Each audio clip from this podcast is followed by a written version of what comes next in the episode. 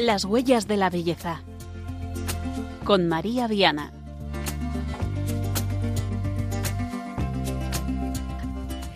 Bienvenidos a las huellas de la belleza. Hoy lunes 22 de enero de este recién estrenado año 2024 les vamos a estar acompañando durante los próximos 55 minutos para traerles eh, expertos, testimonios, aplicaciones, recomendaciones para abrir nuestros ojos y nuestro corazón al asombro a través del tema de hoy que es la belleza en la literatura.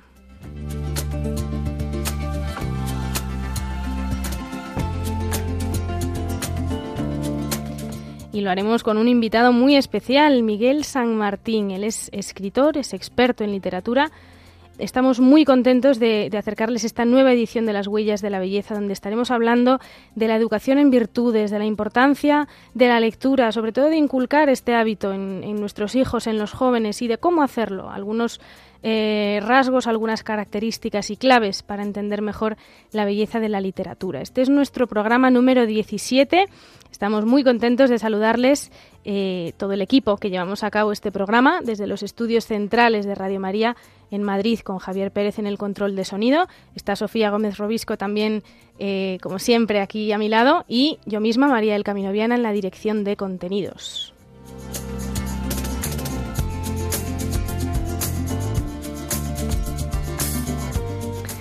Pueden escuchar anteriores ediciones de Las Huellas de la Belleza en formato podcast a través de la página web de Radio María.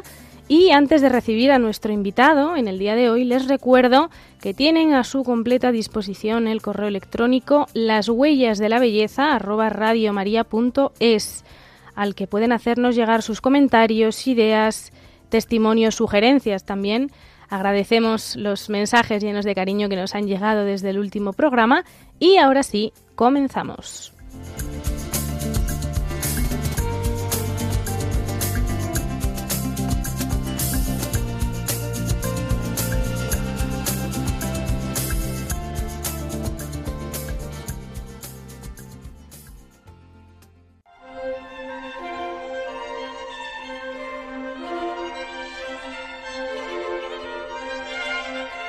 Testigos de la Belleza.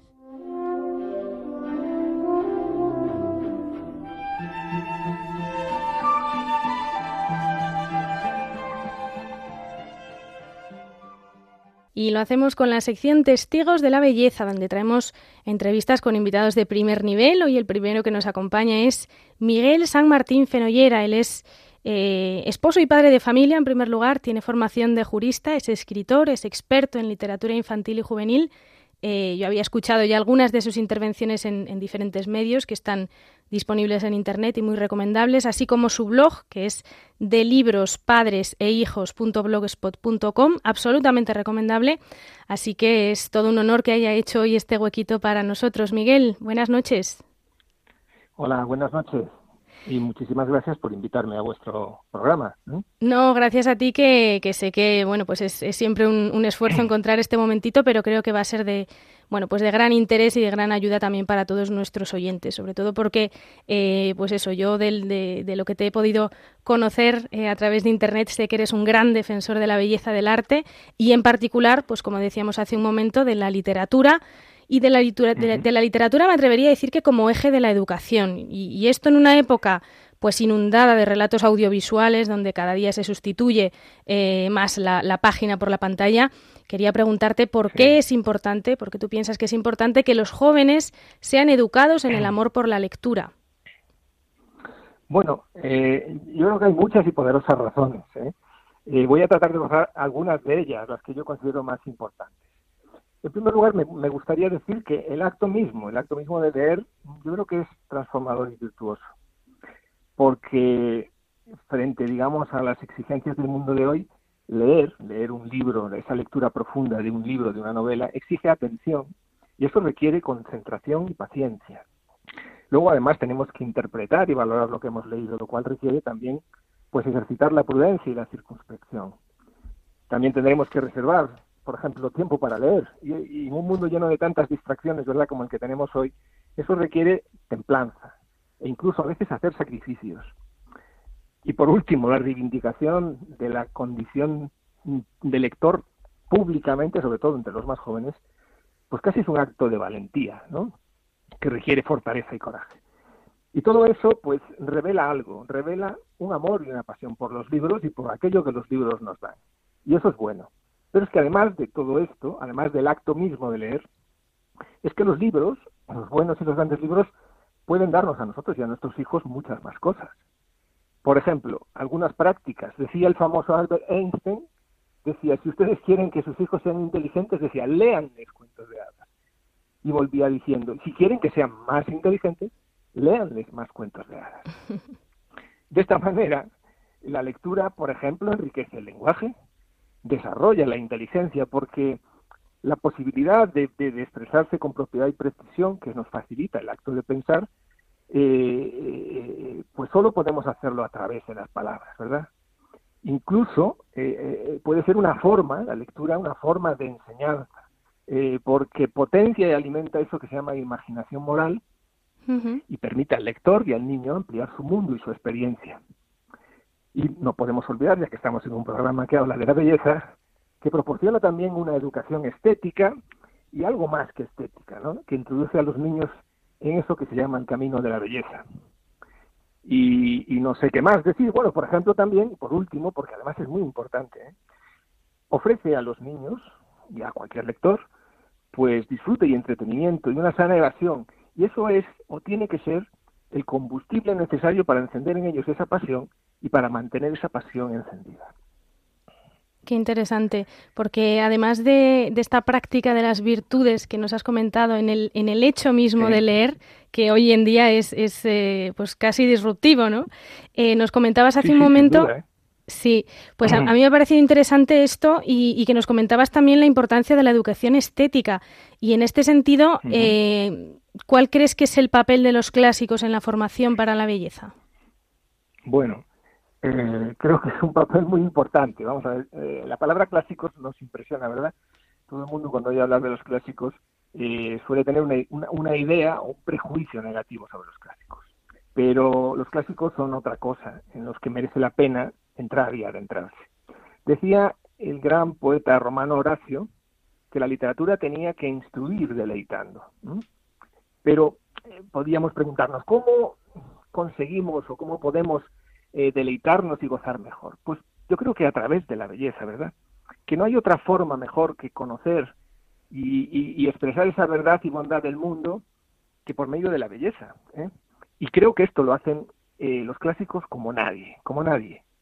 y además los clásicos son pues una forma de transmisión de esa belleza y, y, al mismo tiempo de esa bondad y de esa verdad intemporal, con una capacidad de asombrar pues a los hombres de cualquier tiempo y lugar, de no agotar nunca su fondo y de darnos siempre algo que no algo que no tenemos. ¿eh?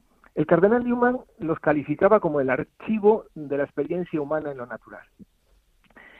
Son un compendio de saberes, de experiencias que revelan una visión del mundo y un profundo conocimiento de la naturaleza humana que además está ha estado sometido pues al, a la criba de la tradición a la opinión de, muchas generaciones de hombres. Y, por otro lado, todo ese saber y esa experiencia, además, se ha expresado de la mejor de las formas posibles. Esto es a través, a través de la belleza. Y por último, los clásicos, pues nos aseguran algo. Es decir, con los clásicos vamos sobre seguro. ¿Y por qué? Pues porque los viejos libros ya han sido juzgados, ya han sido tasados, ya han sido medidos, ya han sido objeto de crítica. Y se ha descartado los que no tienen un nivel. Y los clásicos son de esos libros viejos los mejores. Y tenemos que aprovecharnos de eso. Decía, por ejemplo, Borges que el mejor antólogo es el tiempo. Y es verdad. Y los clásicos pues tienen eso. Tienen eso que para ofrecernos que es una especie de pozo inagotable, entre otras cosas de belleza. Sin duda. Y también un poco en línea de esto que nos comentabas al principio, de la idea de no solo de desarrollar la inteligencia, sino eh, de leer, la importancia de leerles cuentos de hadas a los niños para hacerlos inteligentes, ¿no? Em, eh, ¿Cuál es tu opinión acerca de la literatura fantástica como puerta de acceso a la lectura, sobre todo en estas edades tempranas? Bien. Bueno, creo que es muy importante. Eh, antes hablaba, antes hablaba del cultivo de la imaginación moral como una forma de enseñanza y sobre todo de enseñanza eh, moral muy, muy potente. La literatura puede ser un instrumento muy potente de transmisión, por ejemplo, de una concepción moral del mundo, de una concepción del mundo, ¿verdad? Em, eh, la lectura, como también dije antes, pues es como que amplifica y multiplica nuestra experiencia vital, porque a través de las historias, pues vivimos las vidas de otras personas, ¿verdad? Y vemos como en acción a los vicios y las virtudes, y lo hacemos sin haber precisado vivir eso y sin haber precisado sufrir eso. Y de una manera, además, eh, muy como muy muy sugerente, muy suave, eh, que, que, uno aprende casi sin darse cuenta, sin sin sermones, sin imprecaciones. Los niños aprenden muchísimo más, porque además los niños, como sabemos, aprenden a través del ejemplo. En primer lugar, del ejemplo de sus padres, pero también pueden aprender a través del ejemplo de las figuras que aparecen en la literatura. Hay una frase de la norteamericana Flannery O'Connor, de esa escritora de, eh, católica, que lo expresa mejor y dice que nuestra respuesta o la manera en que reaccionamos a, la existencia es diferente si nos han enseñado solo una definición o normativa de lo que es vivir, lo que es la vida, así hemos temblado con Abraham cuando levantaba su cuchillo sobre Isaac. Y esta forma, digamos, este cultivo de imaginación moral a través de la literatura, en el caso de la fantasía tiene además un plus, es decir, la, literatura fantástica eh, tiene un plus. Primero porque los niños viven eh, mucho más que los adultos en el mundo de la imaginación. Eh, eso, en primer lugar, es casi como una forma natural de conocer a través de su imaginación. Y por otro lado, porque la fantasía puede dar, sobre todo a los niños, pero también a los adultos, algo que no nos puede dar con facilidad otros medios. Porque, ¿cómo alguien, podríamos preguntarnos, podría hoy en el mundo materialista en el que vivimos tener conciencia de que a nuestro alrededor existe un mundo espiritual paralelo e invisible? Ese mundo del que habla, por ejemplo, ese maravilloso sermón del cardenal Newman. ¿Cómo, ¿Cómo podríamos saber de él? Eh, pues las novelas, las novelas fantásticas, las novelas de, de C.C. Lewis, las novelas de Tolkien, pueden enseñarnos a pensar en la existencia de ese mundo y hacernos más fácil aceptar esa existencia imaginarlo, eh, prestarle atención, aunque todavía, al menos por el momento, no lo podamos experimentar. Esta, esta, esta digamos, cualidad de la, de la literatura fantástica que ha sido resaltada por no solo por Lewis y Tolkien, también Chesterton habla de esto, eh, pues, pues nos da a nosotros, nos pone de la mano a nosotros y a los niños esa, esa, esa facultad de, acercarse al asombro, del que hablaba el propio Chesterton, a esa sensación de lo sublime, de la que también escribió Edmund Burke, y, y, sobre todo a un sentimiento de lo sagrado, de lo luminoso, que está muy, muy alejado de nuestra vida cotidiana moderna. Y así, además de hacernos pensar, y hacer pensar a los niños en ese mundo espiritual paralelo, invisible que nos rodea, pues también les hace pensar en el hecho mismo de una creación, y eso les conduce, aunque sea una pequeña ayuda, pues a acercarse a la adoración y a la contemplación. Y por eso yo creo que es impagable y es algo que hay que cultivar. Como una forma de, de abrir los ojos, ¿no? Digamos, a la trascendencia, todo aquello que hay. exacto. Qué bueno. Una especie de llamada ¿eh? Eh, que, que en los niños es muy fácil de abrir su atención a eso, porque viven, como te digo, en un mundo, en un mundo de, fantasía y de imaginación, y hay que aprovecharlo porque la infancia se termina pronto, como sabemos. Desde luego, pero mm, eh, quería preguntarte también si nos puedes dar algunas eh, claves, aunque ya has ido desgranando ¿no? un poquito, em, pero para comprender la belleza que hay en los buenos libros para quien quiere forjar o retomar el hábito de la lectura, porque comentábamos hace un momento que el mundo en el que vivimos realmente lo dificulta, ¿no? a mí me ha pasado incluso retomar el hábito de, de la lectura. Nos pasa a todos. ¿Cómo, ¿Cómo, podemos pues realmente ver el valor que tiene y la belleza que podemos encontrar en un, en un buen libro? Bien. Mm, partimos, como tú dices, de, una posición complicada, ¿verdad?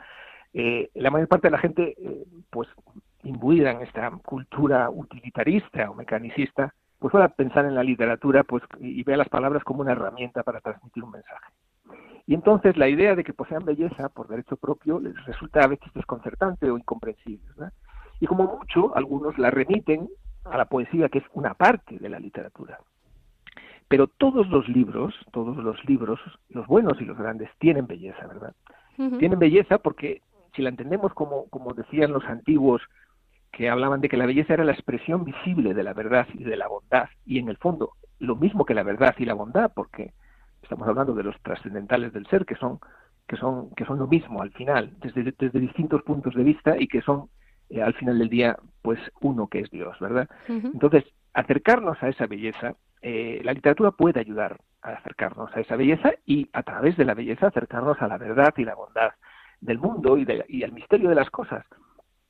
Y los libros, eh, creo que hay que, hay que buscar esa belleza, eh, pues a lo mejor en varios niveles. Y yo desgranaría para como, como pequeñas pequeñas eh, indicaciones de, llamadas de atención para tratar de descubrir o de encontrar belleza en los libros. En primer lugar, porque esa belleza está ahí, está en, en, todos esos grandes y buenos libros hay belleza. Pues en primer lugar, pues, pues fijarse en la forma que adoptan, ¿no? y primero en su forma externa, su portada, su encuadernación, el tipo de papel que se usa, su caligrafía, sus ilustraciones. Ahí hay belleza y hay que hacer un juicio de belleza. Después, la propia forma, como diríamos, intrínseca o sustancial, eh, de, cómo las palabras se entrelazan, la estructura cadenciosa y ordenada del texto, la música entre las palabras, sus inflexiones, su tono, su armonía, su, ritmo, eso es, eso es bello. Y por último, la belleza que está en el propio contenido de lo que se cuenta, ¿verdad? Y que apreciamos a través del intelecto y, de la imaginación y que nos produce asombro y nos produce admiración. Así que en los libros, si nos fijamos, podemos encontrar eso, podemos encontrar belleza a través de los trazos de verdad que hay, podemos encontrar belleza en, las formas y podemos encontrar belleza en la bondad que hay y, los efectos que esa bondad produce en, el alma del lector y, la práctica virtuosa que impulsa toda buena literatura. Nos conduce eh, a través de esa vía de, que, Benedicto XVI rescató, ¿no? la pulcritudinis, ¿no? la vía de la belleza. Eh, así que creo que hay que ser conscientes, uno, de que la belleza está ahí, eh, y además mm, tener presente la idea de que la belleza, de que Vamos a ver, a ver si me explico bien. Lo que quiero decir es que los tres trascendentales, esa belleza, esa verdad y esa bondad a la que deberíamos, eh, digamos, dirigirnos, eh, es lo mismo. Es decir, no puede haber belleza sin verdad ni bondad, ni puede haber bondad sin verdad y belleza. Y uno de los claves para descubrir la belleza de, eh, por ejemplo, en los libros es ver si hay bondad y si hay verdad. Y, y, y puede ser una especie de prueba, ¿no? Eh, si un libro no tiene verdad y bondad, no tiene belleza. Eh, y a su vez, la belleza nos conduce a la verdad y a la bondad. Sin duda. Así que creo que efectivamente hay en los libros y en la literatura la buena y la grande, no todos, ¿eh? no todos los libros nos conducen ahí. Puede haber libros que nos conduzcan directamente a las puertas del infierno, porque como todo, digamos, como todo instrumento humano, como toda creación humana, puede ser mal o bien utilizada. Y no olvidemos que en los libros se expresa la, concepción del mundo del autor, que puede ser una concepción, digamos que correcta, en el sentido de atender al florecimiento del hombre como y, a, su destino, al destino, al destino al que está llamado, o puede, en cambio, pues conducir a otros lugares más oscuros. Sin duda, de todos modos, yo creo que Miguel, con estas indicaciones que nos has dado, no solo de la forma del papel, de fijarnos en la estructura, en las ilustraciones, sino en el contenido, y en esta correspondencia de la belleza formal con la verdad del contenido y con la bondad que reflejan los libros, yo pienso que bueno, que nuestros oyentes están bastante preparados ya para poder elegir bien aquellos libros que, como has dicho, alimentan el alma y nos ayudan a llegar a nuestro eh, destino a nuestra plenitud. O sea que, bueno, por desgracia no tenemos tiempo para más eh, hoy, pero Miguel, te agradecemos muchísimo que hayas separado este ratito para, para las huellas de la belleza aquí en Radio María y esperamos encontrarte de nuevo en otra ocasión. Muy bien, claro que sí. Yo estaré encantado de venir aquí eh, cuando me invitéis. Muchas gracias. este tema me apasiona y además creo que es muy necesario. Se nota, se nota, claro que sí. Gracias, Miguel. Un abrazo. Adiós. Buenas, noches. Bueno, pues eh, acabamos de escuchar a Miguel San Martín, jurista, escritor, experto en literatura infantil y juvenil. Antes de continuar, vamos a hacer una pequeña pausa con un fragmento del concierto número 2 para piano y orquesta de Dmitri Shostakovich.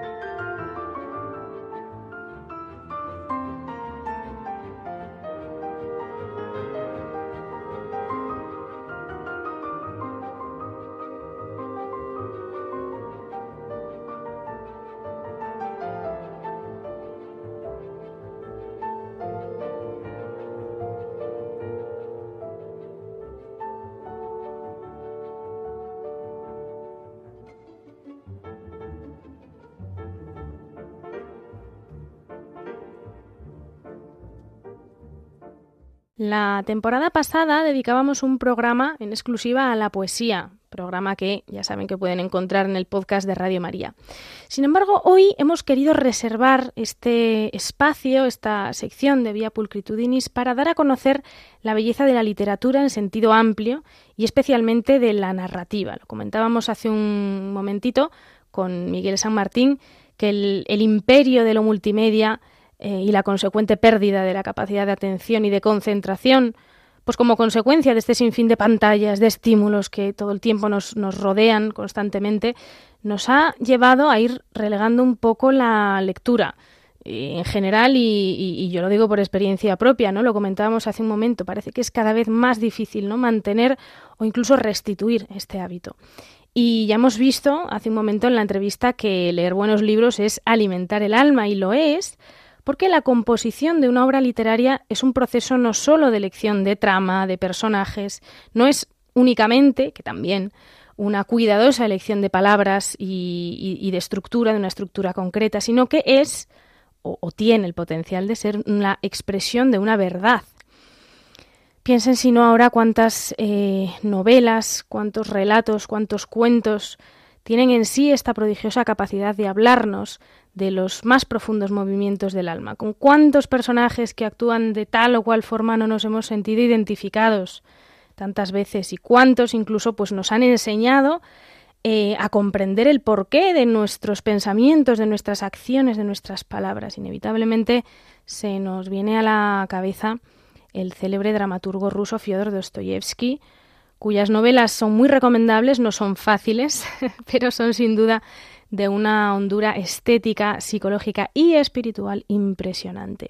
Él mismo, recordarán en su novela, archiconocida novela El idiota, pone en boca de un ateo, que está, por cierto, a las, a las puertas de la muerte, Hippolyte, una afirmación que adjudica al protagonista, al príncipe Mishkin. Dice, la belleza salvará al mundo. Y cuando este primer personaje le interroga acerca de cuál es esa belleza que salvará al mundo, interroga al príncipe, preguntándole ¿cuál es esa belleza? Pues el interlocutor responde con el silencio. Pero es interesante que aunque no da respuesta concreta, él sigue presente junto al moribundo, le acompañará. De hecho, el propio Hipólito, el que había formulado esta pregunta anteriormente, ya había confesado su necesidad de amor, así que en el fondo de su corazón, y aunque él ya había hablado del sinsentido de su vida, con la que quería terminar, sabía, él sabía cuál es la respuesta, cuál es esta belleza que salva al mundo, que no es sino la del amor la del amor encarnado, vivido concretamente, esta belleza que es necesaria como el aire para respirar, porque eh, sin ella la vida es realmente insufrible. Y nosotros, los cristianos, sabemos que este amor tiene un nombre, esta belleza que salva al mundo tiene un nombre que es Jesús de Nazaret. Por eso decíamos que muchas veces la lectura, una buena lectura, nos hace pensar, nos hace reflexionar, preguntarnos y, en último término, quizás rezar, porque el arte, lo decía también hace un poquito eh, Miguel San Martín, nuestro invitado de hoy, el arte del lenguaje es una de las más racionales. A través de la pintura, por ejemplo, de la danza, pues eh, podemos sentirnos de un determinado modo, ¿no? Contemplando, y que ese sentimiento nos eleve, nos impulse hacia eh, lo inteligible, desde, desde lo terreno hasta, bueno, pues hasta las realidades trascendentes. Pero es que la lectura requiere de nuestra atención y de nuestra mente zambulléndose en la narración. Cuando estamos eh, ante un libro, como cuando estamos ante una escultura, por ejemplo, pues la trama nos puede llamar la atención más o menos, el tema, ¿no? Eh, puede ser algo muy gráfico y muy descriptivo o algo que requiera de nosotros un esfuerzo de imaginación creativa. Al igual que la música, por ejemplo, pues puede tener un ritmo rápido, lleno de acontecimientos, o una cadencia más bien pausada, ¿no? que es el caso pues, de, del autor que acabamos de mencionar, ¿no? de Dostoyevsky. Pero hay una parte que es objetiva, eh, que no tiene tanto que ver con el gusto personal, que es cómo está construido el texto. Y no me refiero a, que diseccionemos cada libro, ¿no? buscando el, el, control de la sintaxis, el dominio del léxico, que eso por supuesto que nos habla de si un libro está bien escrito o no, sino que más bien me refiero a la belleza del texto en sí. En ocasiones nos fijaremos más en la palabra, sobre todo en la poesía, por supuesto, en otras en el potencial de la historia, en la verdad que contiene, y lo que sabemos es que pues un texto no puede ser bello cuando en él no hay un mínimo resquicio de verdad y de bondad, ¿no? Como acabamos de, de comentar también hace un momentito. Y cuando digo verdad, no me refiero al realismo. La buena literatura es veraz, pero no por ello tiene que prescindir de la creatividad, de la fantasía, de la imaginación.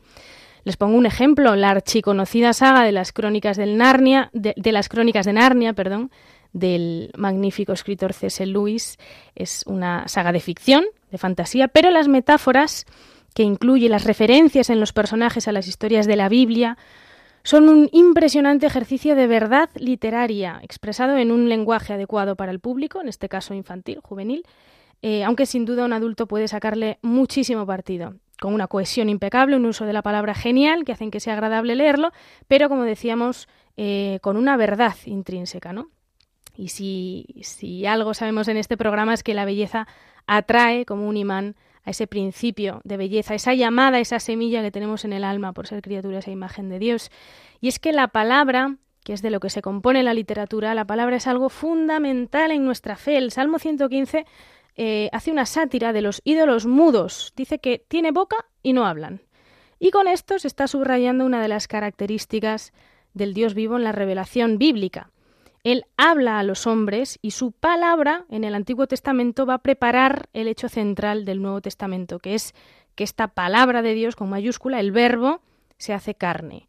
El logos, es, el logos de Dios no es una abstracción, no es un razonamiento, ¿eh? no es una mera especulación, eh, como, como, sucedía pues, eh, con, los filósofos alejandrinos. Es un hecho de experiencia. Es Dios hablando a su pueblo, revelándole su amor, su misterio, su ley. Por eso cuando se habla del cristianismo, hago un pequeño paréntesis, como una de las religiones del libro, a mí me chirría un poco porque se está reduciendo enormemente la fe. Nuestro libro, digamos así, ¿no? que es la Biblia, no es una serie de prescripciones morales que nos dicen cómo relacionarnos eh, con la divinidad, no es mera narrativa, no es mitología, no es historia fosilizada, es la historia de la experiencia de un pueblo.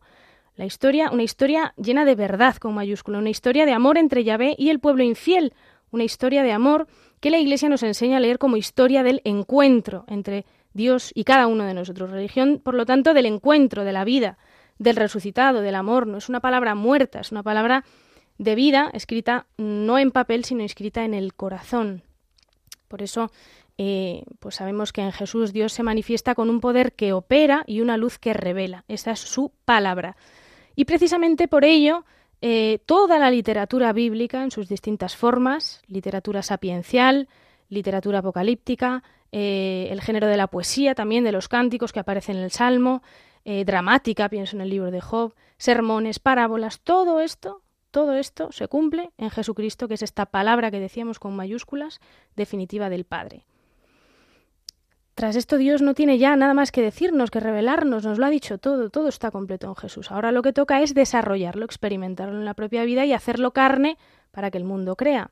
De hecho, eh, el Cordero místico del Apocalipsis, que no es sino Jesucristo, se dice en este libro bíblico que ha descifrado para nosotros el último libro, el libro sellado, que es la suma de las escrituras de Israel que adquieren su significado pleno justamente en Cristo y que desde Cristo se leen con sentido. Y es que todos estos libros del Antiguo Testamento pueden ser leídos, pues como decíamos, ¿no?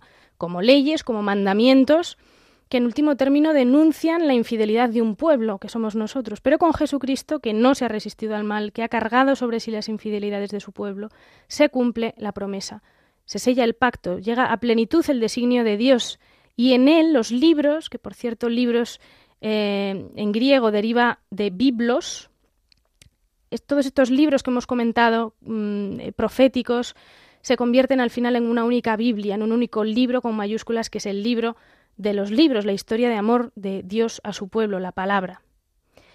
Los padres sinodales, al término del sínodo de la palabra de Dios, que tuvo lugar en 2008, afirmaron ningún, ningún texto de espiritualidad o de literatura puede alcanzar el valor y la riqueza contenidas en la Sagrada Escritura, que es palabra de Dios. De hecho, tanto es así que el Papa Benedicto XVI reflexionó largamente sobre el asunto en la exhortación apostólica Verbum Domini de 2010, de la que hoy les traemos este fragmento. La relación entre palabra de Dios y cultura se ha expresado en obras de diversos ámbitos, en particular en el mundo del arte. Por eso, la gran tradición de Oriente y Occidente ha apreciado siempre las manifestaciones artísticas inspiradas en la Sagrada Escritura, como por ejemplo las artes figurativas y la arquitectura, la literatura y la música. Pienso también en el antiguo lenguaje de los iconos, que desde la tradición oriental se está difundiendo por el mundo entero. Con los padres sinodales, toda la Iglesia manifiesta su consideración, estima y admiración por los artistas enamorados de la belleza, que se han dejado inspirar por los textos sagrados. Ellos han contribuido a la decoración de nuestras iglesias, a la celebración de nuestra fe, al enriquecimiento de nuestra liturgia, y al mismo tiempo muchos de ellos han ayudado a reflejar de modo perceptible en el tiempo y en el espacio las realidades invisibles y eternas.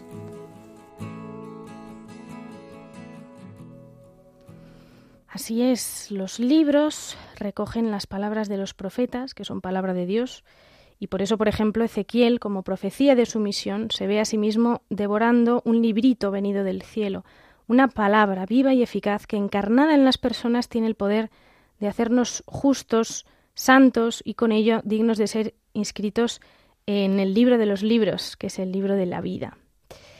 Les invito ahora a disfrutar de una de las musicalizaciones más famosas de una obra maestra de Santa Teresa de Ávila, mística, escritora cuyo nombre permanece grabado con letras de oro en la historia de nuestra literatura española y de la literatura católica.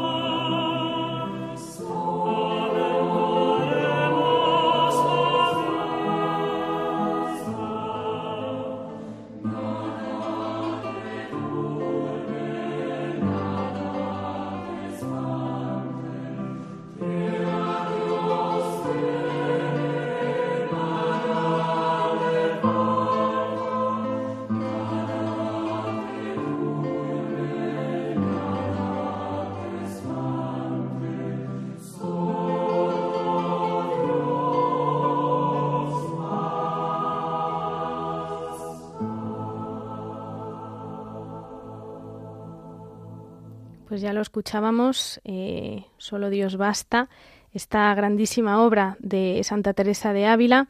Hay tanto en la literatura que nos habla de Dios, hay tanta verdad en nuestras letras, eh, pero como decíamos hace un momentito, realmente la verdad en mayúsculas se encuentra en aquella palabra revelada por Dios mismo. Y, vamos a terminar esta sección con otra mm, breve cita de, esta mm, eh, em, exhortación apostólica que les mencionábamos hace un momentito, Verbum Domini de, de Benedicto XVI, que dice así, dice, Ciertamente la Biblia, vista bajo el aspecto puramente histórico o literario, no es simplemente un libro, sino una colección de textos literarios cuya composición se extiende a lo largo de más de un milenio y en los que no es fácil reconocer una unidad interior. Hay incluso tensiones visibles entre ellos. Esto vale para la Biblia de Israel, que los cristianos llamamos Antiguo Testamento, pero todavía más cuando los cristianos relacionamos los escritos del Nuevo Testamento casi como clave hermenéutica con la Biblia de Israel, interpretándola así como camino hacia Cristo. Generalmente en el Nuevo Testamento no se usa el término la escritura, sino las escrituras, que son consideradas en su conjunto como la única palabra de Dios dirigida a nosotros. Así aparece claramente que quien da unidad a todas las escrituras en relación a la única palabra es la, persona de Cristo. Bueno, pues eh, hasta aquí la cita que me parece que es muy interesante para comprender que, cuando hablamos de la Sagrada Escritura no hablamos solamente que también de unos testimonios históricos y literarios maravillosos, sino que sino de una colección que solo adquiere eh, su pleno sentido vista desde la persona real de Cristo. Y, esta es, como saben, pues también la, vocación de este programa, ¿no? que a través de este eh, espejo en el que nos reflejamos podamos también comprender toda la belleza que hay en la literatura, no necesariamente religiosa, sino en toda aquella que contiene en sí la verdad sobre quiénes somos, qué es el mundo y quién es Dios. Eh, así que con esto pues finalizamos un poco ya esta, esta parte más expositiva junto con la, la, entrevista de lujo que hemos tenido en la primera parte del programa y abrimos ya el micrófono a Sofía Gómez Robisco que está aquí con nosotros. Sofía, buenas noches. Buenas noches, María. Bueno, pues para comentar algunas eh, recomendaciones concretas, algunos ejercicios que nos ayuden a comprender, admirar y a disfrutar más esta belleza de la literatura, ¿qué nos traes hoy? Bueno, pues eh, la primera recomendación es una película eh, que ya tiene unos añitos desde 1993, titulada Tierras de Penumbra, y que mm, tiene como protagonista al escritor C.S. Lewis, al que ya hemos hecho mención en nuestro programa hoy y en otros. Y, mm, y, bueno, la película es biográfica, pero sobre todo de un periodo muy concreto de su vida, que es eh, bueno, pues todo lo relativo a, la relación con su esposa, desde que la conoce hasta que ella muere. Y, bueno, pues aparte de ser una historia de amor y todas estas cosas, pues la literatura es un protagonista más de la película. Al fin y al cabo, pues eh, no solo por por, por el autor que protagoniza la historia, sino porque eh, al hablar de C.S. Lewis, pues es hablar de literatura, ¿no? Él respiraba literatura por todos lados, la enseñaba en la universidad, la ponía en práctica, pues eh, escribiendo eh, diferentes estilos, ¿no? Pues poesía, novela, novela fantástica para niños, pero también ensayos, eh, y luego también pues la, la, consume, digámoslo así, ¿no? Es también un acérrimo lector. Y, y eso, entonces creo que esta película, al hablar de literatura, pues puede ser muy interesante y también viéndola hace poco para recordarla y esas cosas, pues me daba cuenta de cómo está eh, relacionada la vida diaria, la, la realidad, con, con, los libros ¿no? y con, con lo escrito que muchas veces dividimos entre eh, la fantasía, que no es realidad, nos ayuda a evadirnos, y la realidad por otro lado. Mm. Pero, de hecho, Luis, pues lo que defendía era que la fantasía nos ayudaba a vivir la realidad. Es un poco lo que decía antes Miguel, ¿verdad? o sea, claro, nos abre los ojos, nos abre un poco las puertas hacia esa trascendencia que comprenderemos y que viviremos más adelante, ¿no? Exacto, eso es. Y Luis y un poco todos estos eh, autores de pues eso, de principios del siglo XX, pues eh, van un poco en esa, en esa línea. Bueno, y además de esta película, Tierras de Penumbra, yo creo que sus libros... Y luego sus libros, claro, que son como la evidencia más clara de todo eso. Y como decías, no solo libros de fantasía, sino tiene ensayos maravillosos. mero cristianismo, el... el problema del dolor, que de hecho en esta película es un poco el, el libro que está detrás de como el que tiene más referencias. Muy interesante. Bueno, y Sofía, mm, normalmente nos, ya nos traes libros de por sí en esta sección, eh, o sea que todo el que quiera escuchar otras recomendaciones ahí tiene los programas anteriores. Exacto. Pero, eh, bueno, si hablamos de literatura, mm, cuéntanos. Si hablamos de literatura, pues el, eh, hay uno que se llama El despertar de la señorita Prim, que es un libro que no tiene mucho tiempo, es el 2013. eh, su autora es Natalia San Martín y eh, es una novela así juvenil, eh, pero yo creo que también hecha de tal manera que, es para absolutamente todos los públicos mm, grandes y pequeños. Y, mm, y también aquí la literatura, eh, los libros, pues son como un protagonista más en, en la historia, están ahí como de fondo. Y, y a través, bueno, pues según va transcurriendo la historia, eh, pues se, se deja ver de una manera como muy sutil, pero también muy clara, eh, ese papel de los libros en, en la educación de los niños, eh, la importancia en la vida en general, para, pues eso, educar el alma, y todas estas cosas que antes Miguel nos contaba. Qué bueno. O sea que eh, los libros dentro de los libros. Exacto. Muy interesante. Sí, sí, sí, sí.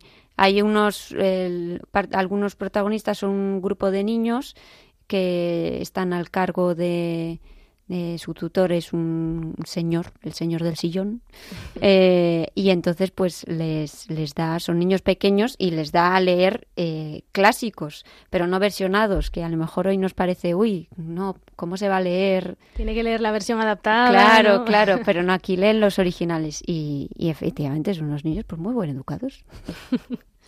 Pero si no me equivoco, hay otro libro que nos habla de libros que has preparado para hoy. Sí, otro libro que habla de libros. Este no es, no es tanto una novela, sino que es más bien un ensayo que nos eh, cuenta la historia de, la escritura o la historia del- de los libros, del, del libro, de cómo surge el libro, cómo evoluciona a lo largo del tiempo.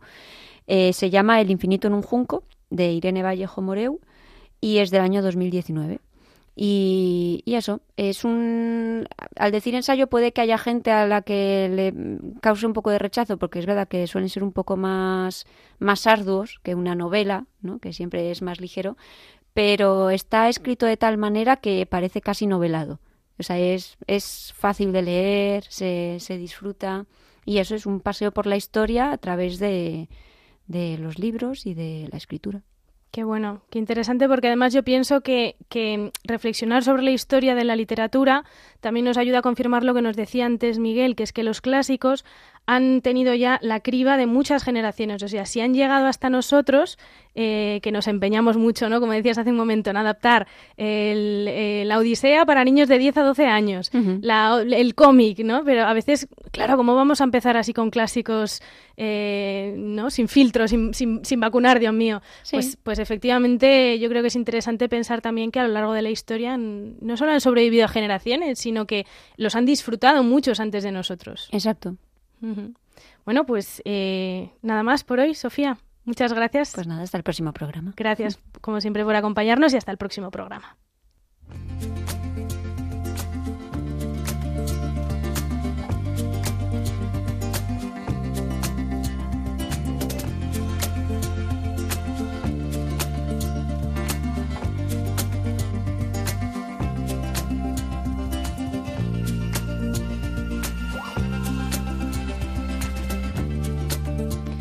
Llegamos así al final de este programa que hemos dedicado a la belleza de la literatura y en el que hemos contado con Miguel San Martín, esposo, padre, jurista experto en literatura infantil y juvenil. Eh, hemos también eh, comentado en la sección Via Pulcritudinis algunos rasgos para ayudarnos a recorrer con sentido este camino de belleza, fijándonos en, en algunas claves eh, que nos da la literatura para entender esta belleza con mayúsculas que se manifiesta en la palabra de Dios en su, más, em, en su máxima expresión. ¿no? Y hemos terminado con las recomendaciones de Sofía Gómez Robisco, que nos ha hablado de la película Tierras de Penumbra, biográfica de C.S. Luis, pero, pero no solo. Eh, y dos libros, El despertar de la señorita Prim y El infinito en un junco. O sea que estas son las, las recomendaciones, la tarea que dejamos hoy a todos nuestros oyentes a los que recordamos también que el programa completo estará muy pronto disponible para escuchar nuevamente y compartir a través del podcast de Radio María. Tienen que entrar en la web eh, y, encontrarán el podcast en, el apartado de nuestro programa o bien solicitarlo directamente en la radio. Nuestro correo electrónico, las huellas de la belleza está a su completa disposición para todo aquello que quieran, las huellas de la belleza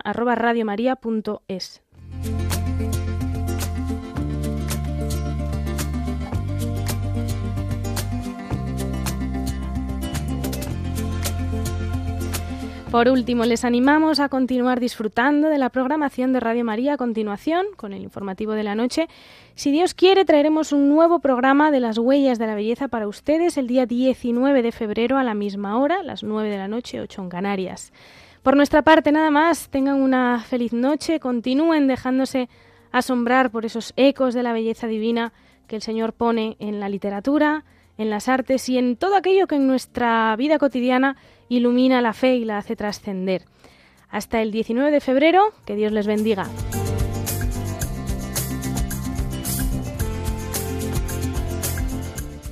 Así concluye Las huellas de la belleza con María Viana.